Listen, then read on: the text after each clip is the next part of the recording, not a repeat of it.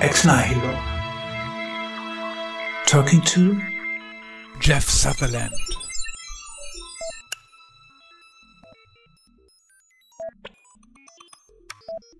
Mr. Sutherland, welcome to Ex Nihilo and thank you for taking the time to converse with us. Now, as we talk about your Scrum methodology, we want to focus how its paradigm shift reflects what's happened and what is happening in our working world. Particular, since your methodology is much more than simply a schema.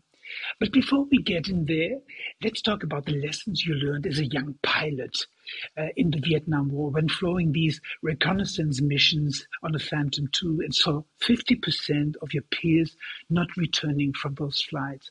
What was that like and how did it impact your personal worldview?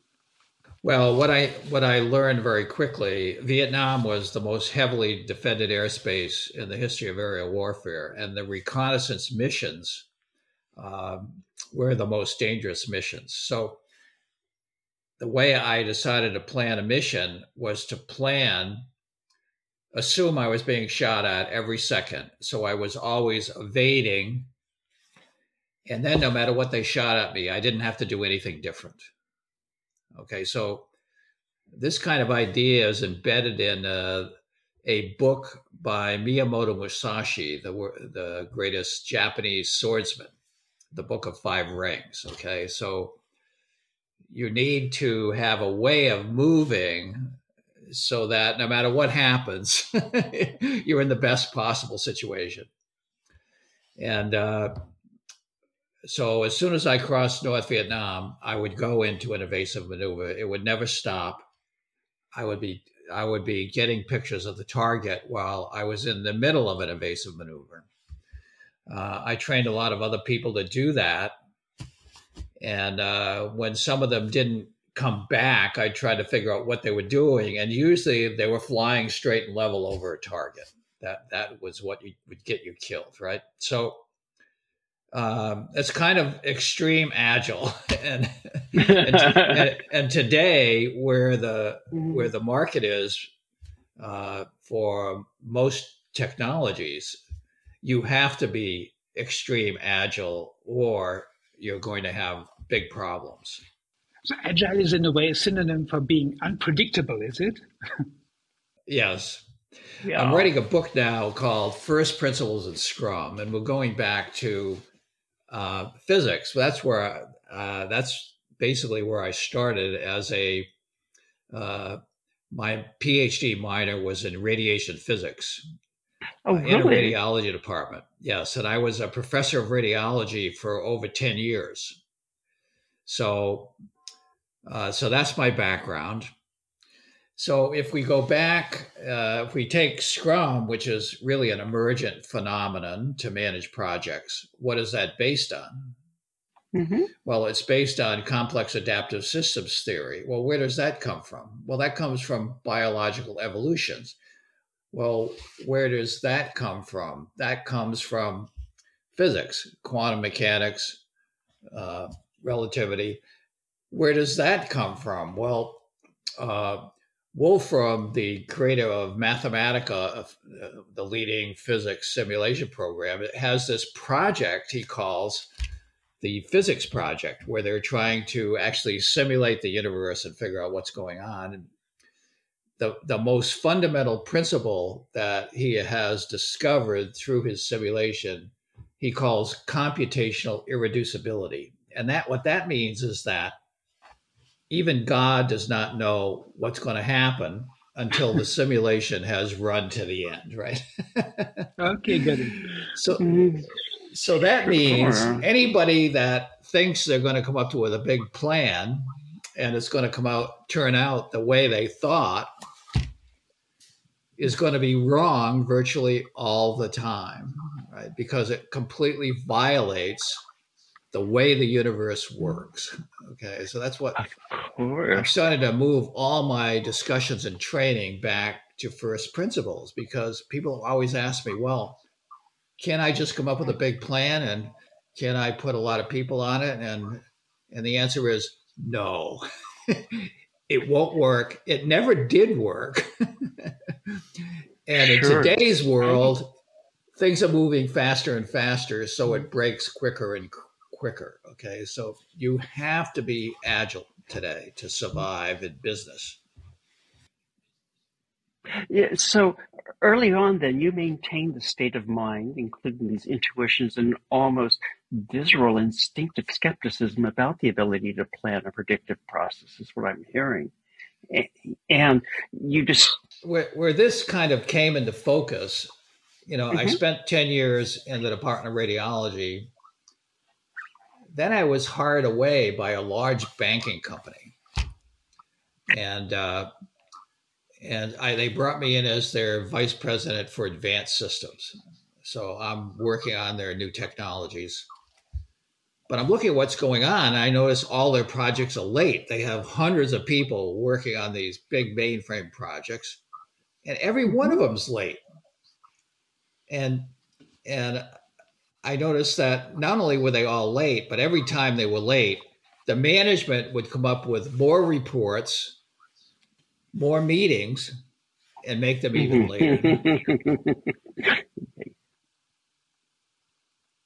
Yeah, I, I, remember. I remember your. I remember your story standing in front of a Gantt chart, and Gantt being the one like having all this managerial uh, thing, like it's it's like the prophet of the new uh, manager revolution, so to speak. And you standing in front of this Gantt chart and asking yourself, okay, what if one of these building blocks is just missing? I really like the story very much because it's it's the whole thing of a top-down planning versus something else. Well, the thing we found about Gantt charts is when I when we formalized Scrum in 1993 at a company called Easel Corporation, we were under extreme time pressure to deliver a new set of products. And I went to the CEO and I said, I, I, I expect you want a Gantt chart for the delivery date. We had six months to deliver. And he said, Yeah, I want a Gantt chart. And I said, Well, in all your 30 years of career, uh, how will Gantt charts work for you? And he said, Every one of them have been wrong, 100%. So I said, Well, I'd be really mm-hmm. stupid to give you another wrong Gantt chart. That makes absolutely no sense antibiotic. So no, I so he he hmm. was then mm-hmm. you know looking really questioning like okay well what are you going to give me? Mm-hmm. I am going to give you a demonstration of working features at the end of every Scrum sprint. You will be able to get on the keyboard and use those features and if you don't like them, you can change all of them. And that mm-hmm. way, you will know exactly where we are every step of the way. And then we can all make decisions accordingly. If I'm if I'm stepping back just one little little little step and ask for the first principles, and the first principles in your uh, uh, uh, your career is Jeff Sutherland himself. So you get a kind of a strange career, starting as a West Point graduate, an Air Force pilot, then a PhD in statistics, asked to look at how cells mutate into cancer cells, then jump into financial industry, then Scrum Logic, and uh, where you turned the weakest programming team and the top performer, and then with Ken Schwaber, you wrote this Agile Manifesto. If you want, if I take this as a leitmotif, um, I would say there I see a certain fearlessness standing out. Uh, who and what do you have to thank for that, for this fearlessness? Well, you know, I think starting in West Point, it's really a probably one of the greatest institutions in the world for training leaders. That's what they do. They train leadership. And they train them to deal with the most difficult situations. And they train them to cut through the nonsense so, like, we studied von Clausewitz's book on war. Okay. The biggest problem is that as soon as you engage, bad things happen. And, you know, people get killed, uh, uh, leadership vanishes, Uh, you might get surrounded. Everything's smoke and dust. It's very confusing. Uh, then the rumors start to circulate among the troops, and you have to cut through all the noise and the confusion and the disruption, which we actually have in our society today. We have a huge amount of disruption caused by noise, largely generated by bots, run by uh, organizations, maybe them, many of them state run, to disrupt our political situation in our society, right? So the the leadership that the military generals had to do, every person has to adopt that mentality today to actually function in an environment that is filled with nonsense. And uh, and I slept in the in the bed that General Eisenhower slept in as a cadet, and he had a famous statement. You know, as soon as you start executing a plan, the plan is worthless. it's not as bad. It's not that planning is not important because you develop scenarios. What do we do in this case? What do we do in that case? What do we do in the other case? So that you prepare yourself for the uncertainty and you have some options when things go up in smoke, which they always do. But anyway, going back to this uh, this big banking company, I went into that. We ran 150 banks all across North America. I went into the CEO's office and I said, you know, I only been here six weeks, but I've noticed every single one of your projects is late. Have you noticed? he said, he said, yes, every day, at least five uh, CIOs or CEOs of the banks, they call me up and they scream at me. And I said, well, you know, it's not going to get better. It's getting worse. So he said, well, what should I do? And I said, well, we need a completely new operating system because the operating model you have is based on a Gantt chart that was invented before World War One. and it might have had, had some utility then when they had no other options. But now, you know, that we're in the latter part of the of the century, we should be able to do something better. and he said, "Well, what should we do?" And I said, "Well, you know, I learned from Bell Labs and my, you know, I did massive computing research in medical school. That was I had 30 million bucks from the National Institutes of Health, and uh, my PhD research was on modeling and simulating the human cell and trying to figure out okay what what are the steps a cell goes through that would turn it into a cancer cell? And can you reverse those steps? Well this rec- this simulation required a supercomputer and the technology i used i worked with one of the leading teams at bell labs the guys that that participated in the invention of Unix, invented the C language. And I noticed they all had small teams, like five people. And they said, We don't have any special titles. Nobody gets a special title. Everybody is member of technical staff. Because as soon as you have special titles, things break down. People don't help one another. We don't have that they said if you get a Nobel Prize, yeah, if you get a Nobel Prize, we might make you senior member of technical staff. But everybody has the same title. And then they described their way of, yeah, then they just, I learned their way of working and the amazing technology that they would create. So I, I use that way of thinking in my research. So I said, you know, to the CEO of the bank, I said, we can't do everything at once. Let's take a small, uh, a business unit in the bank.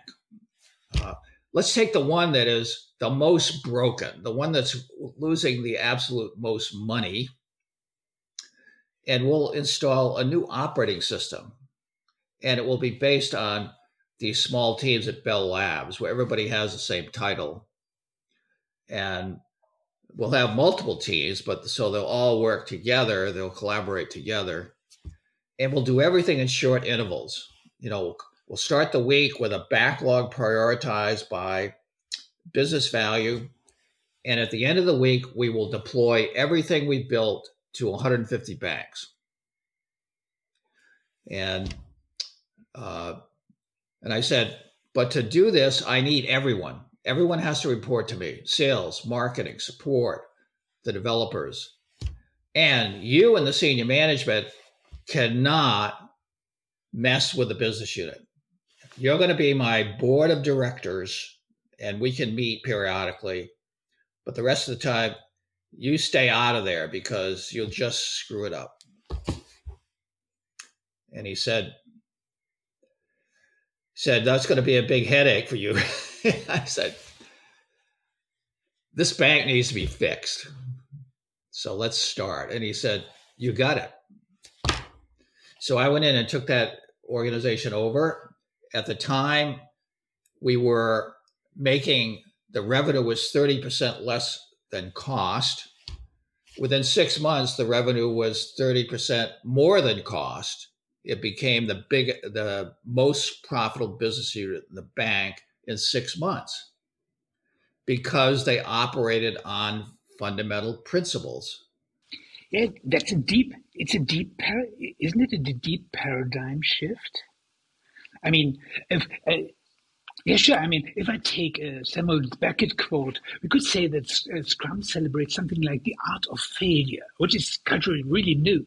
Beckett wrote wonderfully, I tried, I failed, I tried again, I failed better which is a wonderful, wonderful quote. And that's exactly the task that the Toyota team working with Taiichi Ohno uh, uh, underwent. Whenever there was a problem, the assembly line was stopped, the problem identified, and the group worked towards removing the obstacle. The key point is you have to see the obstacle not as a problem, but as a challenge to come up with a better, more efficient solution. And that's a cultural paradigm shift. If you don't have this top down planning, but somehow this bottom up flat hierarchies, as you're told. How did how were the were there complications with the with the with the managers? Like I mean, it's a it's a philosophical problem, isn't it? Like this different understanding of hierarchies of efficiency also. And you know what I'm hearing from you in terms of your philosophical outlook is it's sort of the heart of the soldier that you're looking at things as. Let me let me go back to mm-hmm. Who you brought up, mm-hmm. because that didn't come until later when we started to formalize Scrum. The term Scrum comes comes from Takeuchi Nonaka, the new new product development team. Mm-hmm. And as soon as we decided to adopt the word Scrum, I said to the team, "Well, this connects us back into everything in Lean." So we started studying Taiichi Ohno. And what I found very quickly with Taiichi Ohno is that he was saying the same thing that I had already learned in artificial intelligence and robotics. That the biggest problem with humans is the fundamental attribution error, which is when something goes wrong, 80% of the time people think some person did it, whereas in actuality, 80% of the time, this, the way the system is set up is caused to be failure, right? Grace Hopper. So, yeah, so I had figured that out many years before at the bank, actually. that was clear at the bank. Mm-hmm. Uh, but I also read, Taiichi Ohno has a book on workflow management. And the first chapter, he's talking to project leaders. And he starts it off by saying, you know, half of what you think you know is wrong, at least half. And if you're going to be a good project leader, you need to confess to your people when you're wrong. Because then they will follow you. They'll trust you and they'll follow you. And he said the other thing you need to know is that half of what your team thinks is right. And if, if you find them being right, that you affirm them for that, and then they'll follow you anywhere. So, coming from West Point, I realized Taiichi Ohno is a great leader, right?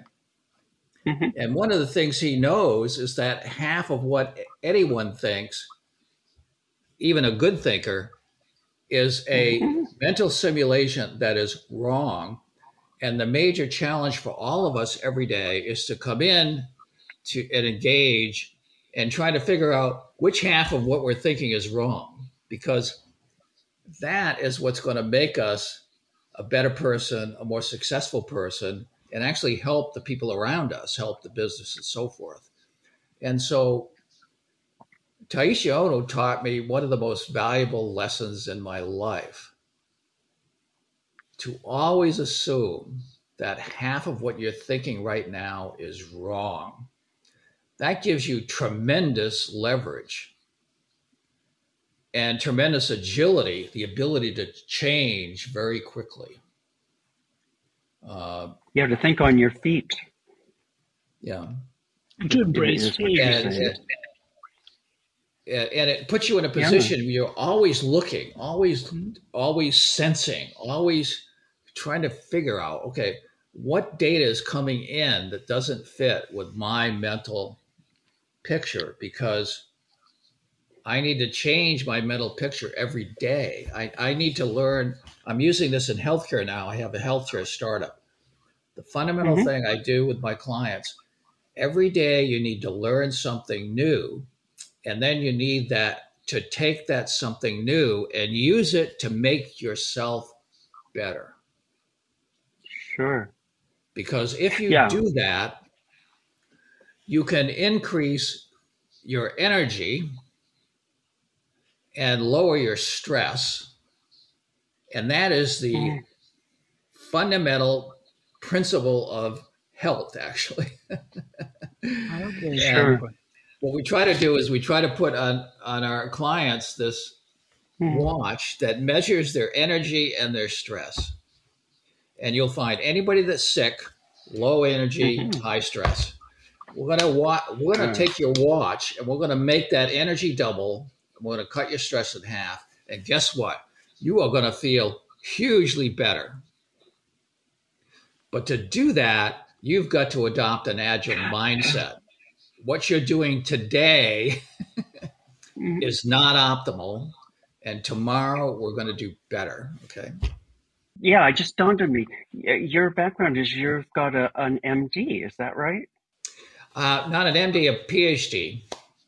Um, so in, I, in radiology. I, yeah, I the uh, interestingly, my department head in radiology, uh, William Hendee, mm-hmm. was one of the leading radiation physicists of the last century.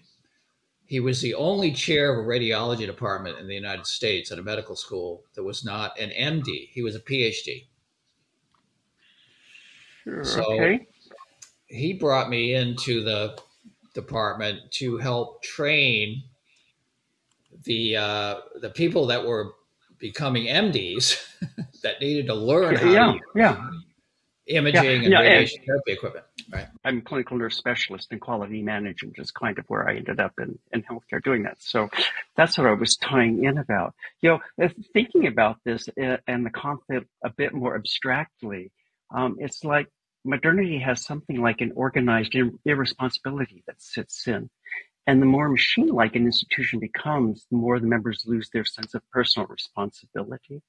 The institution begins to move like an airplane in blind flight. As the anthropologist Steve Rayner said, who was a student of Mary Douglas, it's logically, um, is what's called the institutionalization, is the construction of ignorance. And that's exactly what you've been writing about. But instead of scrapping the plan or a way we think about the plan, managers are hired to make people look as if the plan is working. It's like we're paying people to lie to them. Is that right? Well, the interesting thing about Scrum is we're always planning. Because, mm-hmm. again, let's. One of the things I'm writing about in my new book is neuroscience. Scrum is designed to tap neurological principles, and uh, and it does it in multiple different ways. And one of the principles is actually a, a German guy in I think in 1924 figured out that people remember things that aren't done better than things that are done. And if you Selective. make it clear what's not done, the cognitive mm-hmm. dissonance sets in, and then people just feel like they have to get that loose end pulled together. And so, a fundamental uh, principle in Scrum is to create a backlog at the beginning of a sprint, and for the Scrum Master mm. and the mm-hmm. team to make it really clear every day what's not done, because that triggers the an automatic neural response for the team to try to get it done and it, it's it's almost it's like free energy you you get energy that you would not have because you've triggered this neurological response and there's at least six different what different types of neurological factors that are fundamental to making scrum teams work well and again, this is all goes back to my radiology background because one of my biggest projects was training you know physicians to learn how to read MRI images of the brain, particularly for Alzheimer's patients, right? Okay. and so mm-hmm. I have a background in in radiation physics, but applied to neurology. Okay, Mm-hmm. And over the over the years since uh, since I was working in the medical school, we now have much more sophisticated systems to watch brain function in real time. And there's sure. a huge amount of publication around that that is very, very, very valuable to understanding why this Scrum team doesn't work and this one works unbelievably well. And it's almost always that the team that's not working, the team that's not working, the mm-hmm. the the mechanics of the neurology of the team have not been affected not been affected properly. But when you get a team that's really unbelievably productive, hyper productive, you see all these neurological factors are coming into play. They're getting a dopamine response. I'm still uh, kind of fascinated by the fact that Scrum originated, or, or, this this this lean management originated in in, in, in Japan with the Toyota company and the assembly line, uh, and I wonder whether this cultural uh, um, like uh, valorization of the group this Japanese group working together in a group, whereas uh, compared to the individualistic societies of Europe, it's it, there's a difference, a cultural difference. And the funny thing is that the Japanese could embrace this art of failure, so to speak, whereas the Europeans way, have way more problems with embracing this idea of the failing individual. What you're teaching, in fact, and what everybody has to learn when entering a Scrum team is like you don't know half of the story. You just you just know half of the story. The rest is like an error. And embracing failure that's something very special. And it's so that's not the playbook we, we're used to is it? Well let's go back to the beginnings of toyota. They built uh, loom machines machines that wove cloth. Mm-hmm. and and Toyota, they have a lot of uh, respect for people. It's kind of fundamental. That's one of the two sure. pillars of the Toyota way. So the mm-hmm. so the workers running the loom machine, the machine would fail, and then it'd be very painful to figure out what broke and then try to fix it. And so people are always doing this extra work.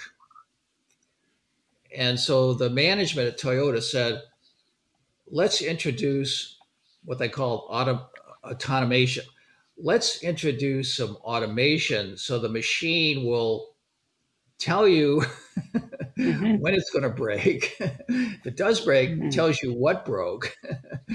and mm-hmm. in, in the best case, it even helps you fix it so that as the worker, you're not disturbed and overworked because the machine is set up to fail all the time. And I think that's the difference between the Europeans and the Japanese. because in, in, in, the European style of management, it's okay for workers to be under pressure and feel a lot of pain. So you can try to get them to work harder. But the Japanese said, no, our workers should be respected and they should work easier. And that's what made Toyota the biggest car company in the world because they had a better principle on which they were operating. That's still got to be difficult to move culturally from there into our culture. I mean, it, it, teams, there's always a strong personality, it seems like, that takes over somehow. And yeah. Um, yeah. what do you do to, to to minimize that or, or to shift things over so that you don't have strong weak personalities and well, micromanagement. let, let, me give you an example. Yeah. uh, back around 2005 i was pulled into a venture capital group because they wanted to implement scrum. And they said mm-hmm. wow this really works. We're going to implement it we're going to run the venture group with scrum. We're not building software but we're investing in companies but we have lots of teams working with the investments everything will run with Scrum. Mm-hmm. So one day, one of the Scrum masters of these teams pulled me in. He said, "Jeff, I got I got this guy on the team. He's a founder of the company. He's brilliant, but he's complaining mm-hmm. about the Scrum Master all the time."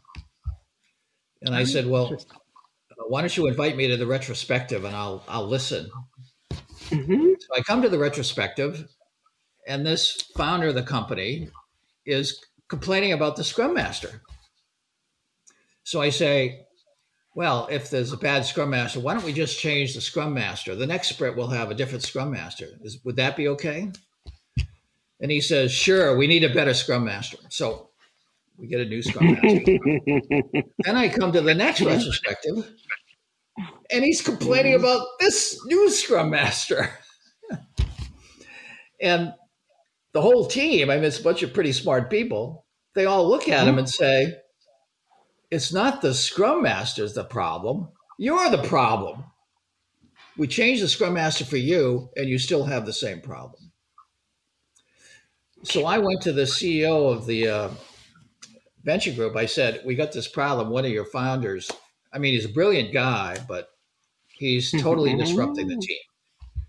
So the CEO goes to him, talks to him, pulls him off the team, makes him work as a solo individual. And he tells me, here's what I did, Jeff. A month later, he comes back to me. He said, Jeff, when we pulled this guy off the team, the velocity of the team increased by 300%. Interesting. I told this founder, I said, You're brilliant and you're valuable, but I'm paying you three times as much as I'm paying the team members that you left to get the same thing done. I don't want to do that anymore. You need to find another job. So the, the group yeah. being more valuable so, than the individual. That's the lesson. Yeah, absolutely. The team, mm-hmm. collectively, the team can completely overpower uh, any individual. Um, one one of our one of our lead coaches at Scrum Inc. is his favorite comment is, "No one is as smart as all of us." So, but it sounds like you also have to have a, a mechanism in place that gives somebody the power to intervene and yes. let the group do that. And that's not the Scrum Master. So there must be another. Well, it, it, it is the Scrum Master, and this is something that we're having trouble educating the Scrum teams. The Scrum Master is based on mm. servant leadership, and uh, we people have had problems with that. So we We've kind of changed the way we think about it.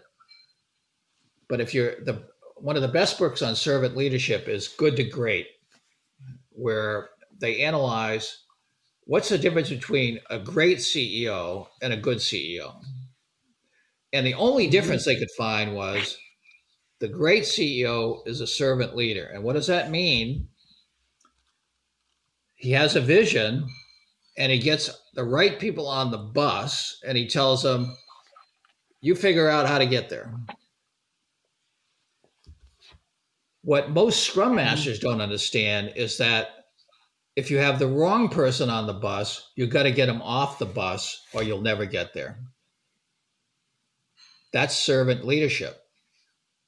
So, mm-hmm. if a scrum master has a problem, like we had at the venture group, he comes mm-hmm. to someone who can help and says, Help me from this problem. If it is a serious management problem, then the management of the company is responsible for fixing that problem and making sure the right people are on the bus. So I'm doing a lot of coaching of management these days. Okay, Scrum Master's job is to continuously improve performance of the team. If that's not happening, you have the wrong Scrum Master.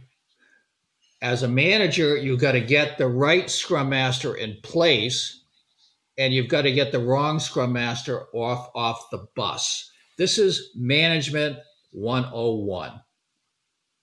Second, the product owner's job is to double the value of anything the team creates. If you have product owners that are not doing that, you've got the wrong person on the bus. And as a manager and a leader, your job is to get the wrong person off the bus and the right person on the bus. And I can't tell you how many senior mm. management teams have said, Whoa, I thought agile meant I shouldn't mess with a team. I say, you don't want to mess with the team, but if the team is not working, you need to change the mm. people. You're hiring them, you're paying them. You need to tell them what you expect. The thing which is interesting me extremely is you're not you're not working in a vacuum, but you're working in the political field, so to speak. And and, and in, in your book you tell this wonderful story about the about the FBI. And and if you look at these details and you tell these details very wonderfully, uh, if you analyze them in detail, uh, you get the whole story. It seems Robert Mueller, when he was the FBI director, had to answer to Congress several times about all these problems. And here, of course, he played along with the game because he was asking for public money. And the game was like a mm, top bottom down uh, top uh, top down uh, planning. Because it's unthinkable to stand up in policy and say you don't have a methodology. Mueller came up with a multi-stage master plan named an exact sum he needed and hired lockheed martin who were well known for precision and planning and whose fame and size was supposed to stand for quality. What was that all about in policy? Was it just a simulation of competence? And how is it possible to to bring in some agile understanding in these spheres? Well, it's a it's a fundamental misunderstanding of how the universe works. mm-hmm. uh, I got a call. You know, the FBI is just a classic example of two major projects. One I think was 190 million, another 450 million. Total failure. Hundreds of people worked for years. Ten years after 9/11, after the Congress ordered them to fix it, it's still not fixed. So, out of desperation, they hire an agile CIO and an agile CTO. They get rid of hundreds of developers and they put 30 people in the basement of the FBI building. And in a little over a year, they built the system that runs the FBI today and answered the Congress mandate to get a system that can detect a terrorist. now, let, this is going on everywhere. Let me give you another example. I get a call from the CIO of Schlumberger, a big, one of the biggest oil companies in the world. He said, Jeff, I have a 10, I've had a, a billion dollar SAP global deployment project. It's been running for 10 years. Nothing's done. I hired IBM and Accenture I paid them $150 million to get us agile. Nothing done. they hired twice as many developers. I had 600, now I have 1,200. but the velocity of the organization is the same as when I had 600. So I'm going to pay twice as much for for the next 10 years. And I'm still not sure mm-hmm. it's going to be done. Can you help? So it's cancer. What's wrong with that picture? it's metastasizing. Well, the the incentives are wrong. Okay, a consulting company bills by hours, and so they want to bill the maximum number of hours, which IBM Accenture were doing. And Scrum doesn't bill by hours, is what you're saying. It bills it's by the project being completed. Scrum measures features complete. Yeah. It's the only thing that matters. Sure. That is a big paradigm shift. Um, yeah, but it's pretty common sense. I mean, even a even a five year old kid can understand. yeah, yeah. So let's let's think about this. If the, you have a grandson, which I assume that you do have a grandson, from what I recall I have in your book, multiple grandchildren, and I even have two great grandchildren. So, what would you tell them about the discovery of Scrum philosophy in the form of a fairy tale? What kind of story would it would be, and what challenges well, would the hero have to overcome? All my grandchildren know mm-hmm. about Scrum, even my great grandchildren, and oh, I'm sure they do. One of them, who's here, actually worked for Scrum Inc. for years. Uh-huh. He now is CEO of his own company, and my son is the CEO of Scrum Inc. So the whole family is involved in this journey, the Scrum journey. They all understand mm-hmm. it. But it, how would you create a fairy tale? I mean, yeah. yeah, and and what would the who would the hero something be? about you know a king had a country and all the people were starving, mm-hmm. and and the reason we're starving is that they had this big plan about how they were going to harvest all the fields, and then the plan never worked, and they all came up short. Mm-hmm. In the end, yes. I'm pretty, I'm pretty sure in the end the king is delighted. But the, but, but the whole problem, and if I take a little quote by Nicholas Butler, uh, it, it, it, runs counter to all our understanding of mastership and expertise. Butler says an expert is someone who knows more and more about less and less until he knows everything about nothing. So that's our expertise. Our social drive is, so to speak, in a way like an expertise which is running wild. And you have to ground the people again and bring give them responsibility again. But that's really complicated, isn't it? If all our social strata and all our hierarchies are built on expertise this way. Yeah, and all I say is how that's how is that working for you? I mean, expertise is very mm. useful, but it's only useful in a context if it uh, you know in the, in the context of what are we talking about? I'm talking about physics. I'm talking about neurology. I'm talking about teams. I'm talking about mm-hmm. the, the king's crops aren't being produced. I'm talking about the fbi can't even create a website that works to find a terrorist. Uh, i um, i'm talking about everything you're touching a very delicate area. What I'm getting at is the social conflict your Scrum logic touches on. I give an example from the history of digitization I've written. It's from the early 70s when Robert Metcalfe was given the task of networking the computers of Xerox PARC. Surprisingly, although Metcalfe was surrounded by computer nerds, no one was convinced that this was a good idea. Indeed, it was quite the opposite. His colleagues did everything they could to make his life difficult. And why? The answer is simple. If all of my work is stored on my desktop, whoever's networked with me can steal my work with a mouse click. This is the act of privatization, indeed a reaction to the threat like communism. And my intuition is that this conflict must be an everyday occurrence within the Scrum framework because as a team member, you have to accept a certain loss of narcissistic control, whilst having to recognize the, the group forms a distributed intelligence. So, group psychology, isn't that essential? Well, we've had similar people with Steve Jobs and now Elon Musk to Henry Ford, where they say, okay, what is really needed? And everybody says, well, that's that's silly, that's impossible. Nobody in their right mind would do that, but they understand mm. fundamental principles clearly enough that they it doesn't affect the way they think, right? When you know what you know, doesn't matter what people say. They're just wrong, right? yeah.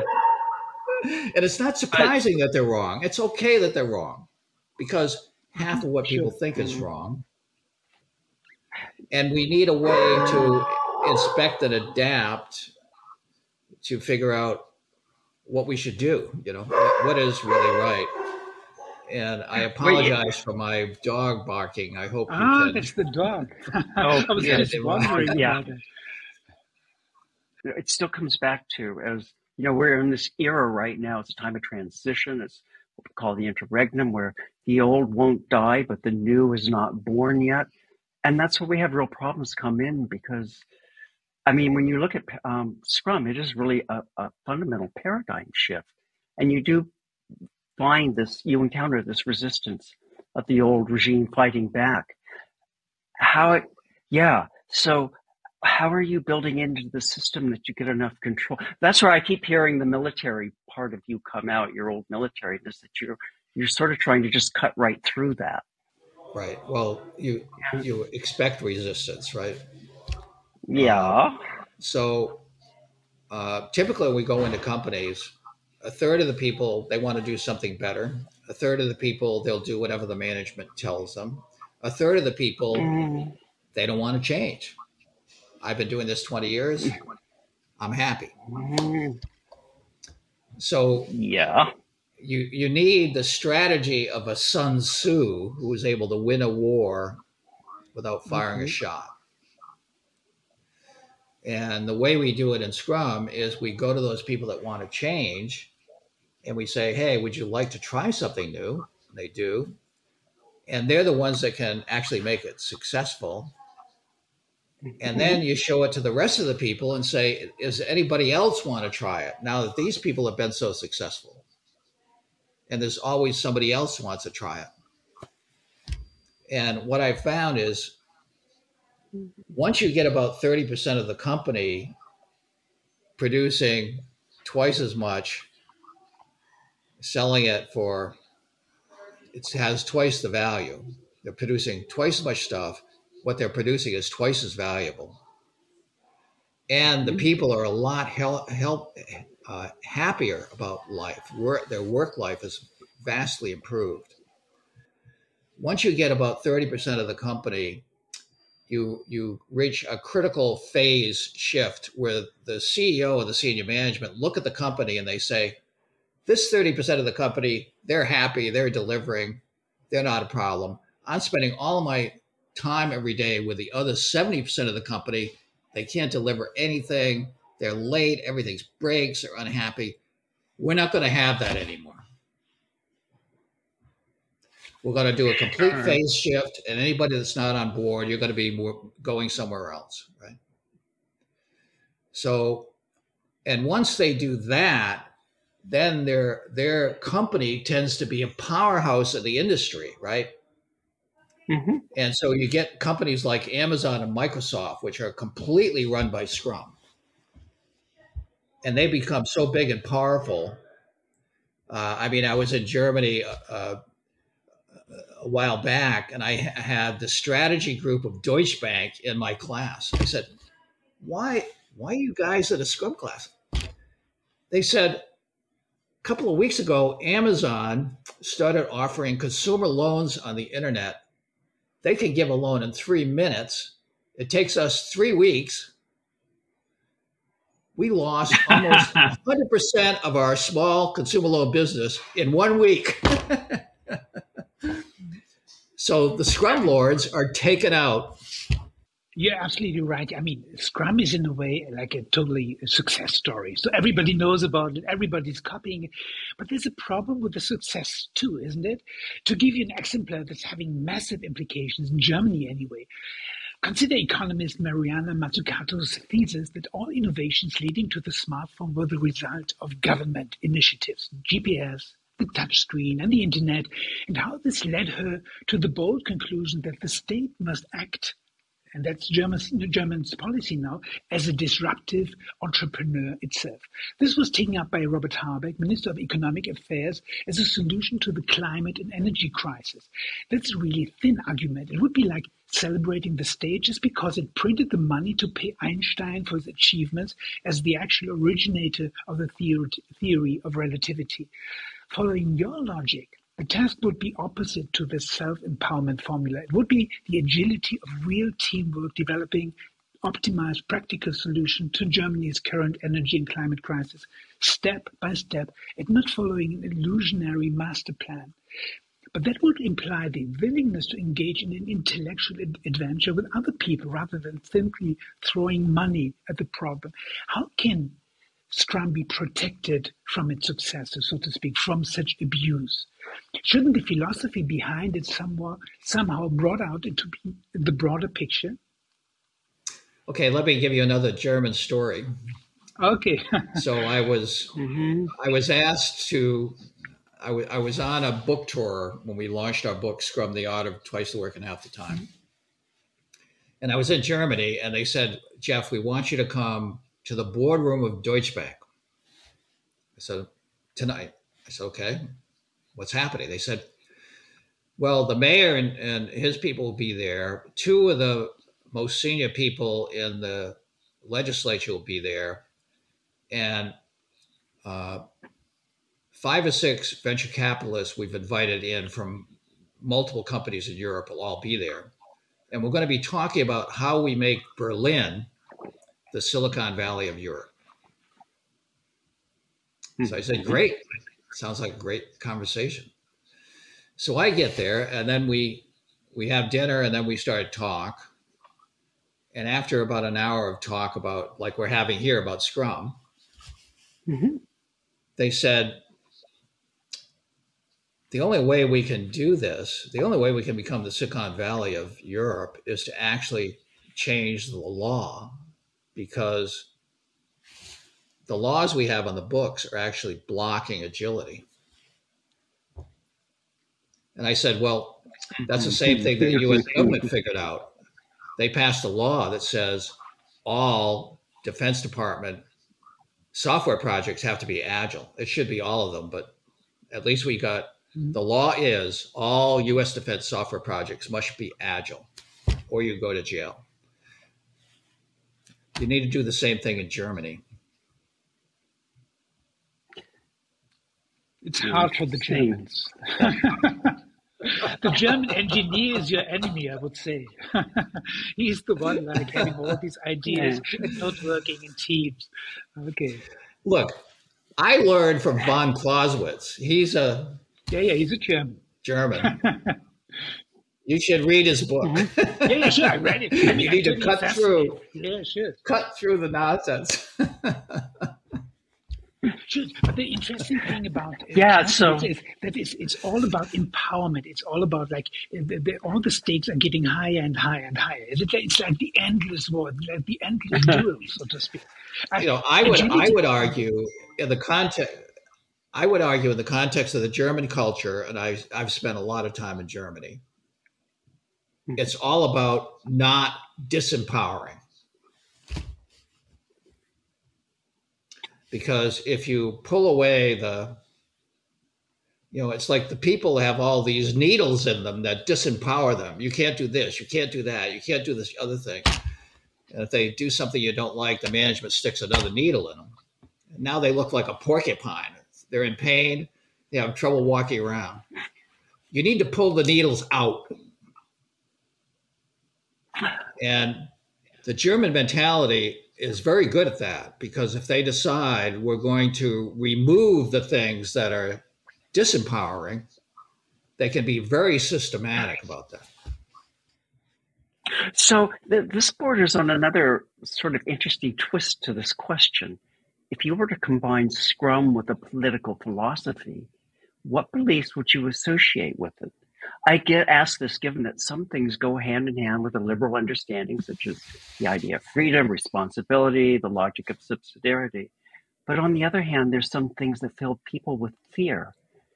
Because you can imagine that a very small group can gather very large amounts of power, especially in software development. Isn't it necessary to take those implications into account too? There are all kinds of you know, at least four companies, countries, at least 4 mm-hmm. countries, the politicians have told me we should run the country by Scrum. Mm-hmm. If we did that, the prime minister or the president would have a backlog visible to everyone that people could argue about. We would have transparency. Things would be open Mm-hmm. That's good for everybody. Oh, I, am not disagreeing with you and, at all. Um, and, and, then we would have, uh, uh, through that transparency, we could really discuss what would be the best for the people. And we would have more res- respect for the people and what they think, what they want. We'd have a way to, you know, make that visible. Sure and then we you could know, make it, better decisions and the people would go along with the decisions because they would have been part of the discussion they would have seen the priorities. Uh, and we'd have much much less political disruption. So uh, yeah the, the fear that you're talking about is that someone could mm-hmm. grab power. Well someone has already grabbed power and you don't know who they are and they're controlling you right now. That is that is the reality in every country that I've been mm-hmm. in the mm-hmm. world. You don't know who. What I like very much about this Scrum philosophy is is bringing back responsibility and liberty to the individual. That's that's really beautiful, and that's really beautiful. But somehow there's this conflict with the uh, Renaissance virtuoso. Yeah, the the, virt, the virtuoso was like the the expert who's all alone, and we we're getting into a society where problems cannot be handled uh, alone by the individuals. They have to be treated by groups, etc. And you see this all playing out. The the agile paradigm, for example, in Git in GitHub, where every single comment is recorded or in test-driven development where code is made intersubjective. And one can see the practical discoveries, the consequences of your discovery. Now, I've spoken of conceptualizing this novel innovation as being forced to conceive our, our, ourselves as individual, a fragmented self, which is aware of its fallibility and dependence on others. Leonard Cohen, uh, he captured this in a wonderful uh, lyric line. There's a crack in everything. That's how the light gets in. And I read in your book, uh, you visited a, a, a Dutch school and you saw like all these little kids acting with this Scrum methodology, and it was just playful and wonderful for them. So tell us about this story, about this new, this understanding of childhood and playing and learning. Well, a, a chemistry professor in a Dutch school is also an Aikido uh, master. He runs a dojo, martial arts training Okay. His uh, son-in-law had worked in a Scrum company. Told him about Scrum, and he said, "You know, I bet we could do better with the kids running that kind of model." So he he, he created uh, what he called Edu Scrum, and he invited me to come over and see it. And so the bell rings, the kids run into the classroom, and they're in groups of four. They immediately go to the wall, and they have this folded up scrum board they put on the wall of, of all the things to get done. They have a daily meeting, short daily meeting about what's done, what they need to do, and they immediately rush to their desk and start working on the backlog that's on that, which is a learning backlog. And the teacher is is the product owner. They the, the, the teacher has said this is this is the learning backlog, the things you need to learn but is there as an advisor, not as a lecturer. So the kids need help, they ask for it, but otherwise they're working on it. And then the kids start teaching each other. so you know, in one sense, Scrum is not about the individual; it's about the team. You know, we found very quickly it's software. It's all about the team. It's software. Software is a team sport. There are some individuals that have built great things, but to take it to market, you have to have a team, and that team needs to function as high, at a high level to, to be competitive. So uh, and when we go to Scrum at scale, it's all about teams of teams. And so teams need to collaborate just like individuals uh, to make the whole organization better. So these kids are having so much fun. I, I you know, I asked them like, uh, I remember this one kid I talked to was a Scrum master. He said, I'm a, he said, he said, I'm an autistic kid. He said, two years ago, I couldn't even talk to anyone. But he said, you know, that the, the mm-hmm. scrum teams like to have uh, autistic kids on the team because they're great visualiz- visualizers. Yeah. Mm-hmm. And they pulled schematic. me into the team and they had me doing my things, uh, the schematic. And then pretty soon I started talking. And then they said, you know, well, you, you've become a great communicator. You, uh, you should be a scrum master. I said, wow, this this Scrum thing transforms. That's a career, is it? individuals. Right. It transforms. Uh, it's unbelievable. And so I asked these kids, do you like Scrum better than what you used to do? And they scream, yes. 30 kids like screaming, yes. it's way better. Did you have contact to Eric Mazur, who came up with the idea of the peer-to-peer learning in Harvard? Uh, I no, I'm not familiar with that.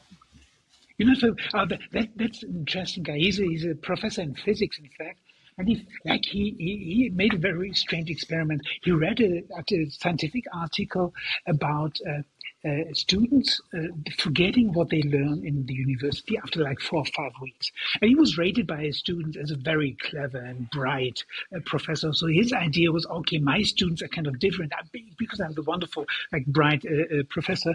And he did the test and he found out like his students were acting the very same way. Like four or five weeks, they forget everything. So uh, Eric was, was thinking about pedago- pedagogical megalomania, so in to speak. So like the the pedagogy, uh, pedagogy being being the one, the super knowing, etc. And he found out that the way like the students taught each other were way better than because they they were telling of a story which just unfolded somebody learned something like a minute ago, or an hour ago, it was way better mm-hmm. explaining it to the other students. Whereas the professor, like being the professional in this field, he wasn't capable of bringing this story to the students because it was like too normal for him. So he didn't have the, the step. And the whole methodology of Scrum is some, some, somehow like this moment when peers interacting with each other and getting to the next level. And it's way more convincing than the professionals teaching. Yeah. Yeah. So this is, you know, I've spent like 40, 50 years in AI, starting back when the Air Force sent me to Stanford. One of the companies I worked with uh, was building a learning system. And what they found was if you get the AI to talk to a person and find out what was in their head, and then you had a goal, and then you'd ask them questions and then give them a little bit of information to just nudge their simulation to have a, a little broader view closer to the goal. This is exactly the same this peer learning thing you're talking about. The yeah. kids that are very close in their mind frame can nudge a little bit and then someone can jump and create a broader perspective. And then let's let's go back again to the, this kind of fundamental principle that half of what is in your mental simulation uh, is incorrect. And so we're trying to constantly expand and correct it. Uh, this is now uh, one of the leaders, the CEO of Stable Diffusion, one of the leading AI companies, oh, has yeah. a system. Yeah, we were just playing with Stable Diffusion. Yeah he takes it into refugee camps and in one hour a day the kids themselves can teach themselves english and in a year they're fully fluent and they can be productive members of society with no teachers, just the AI on the being on the the scrum iPad. master, so to speak. Yeah, their own scrum master, it sounds like. and uh, Yeah. So, if you had to come up with a, uh political vision like the world in, of your grand grandchildren, in fact, if they exist, they exist. So, like in t- 2070 or something, what will be if like everybody's following this agile uh, understanding, etc. How would society look like? What would it look like?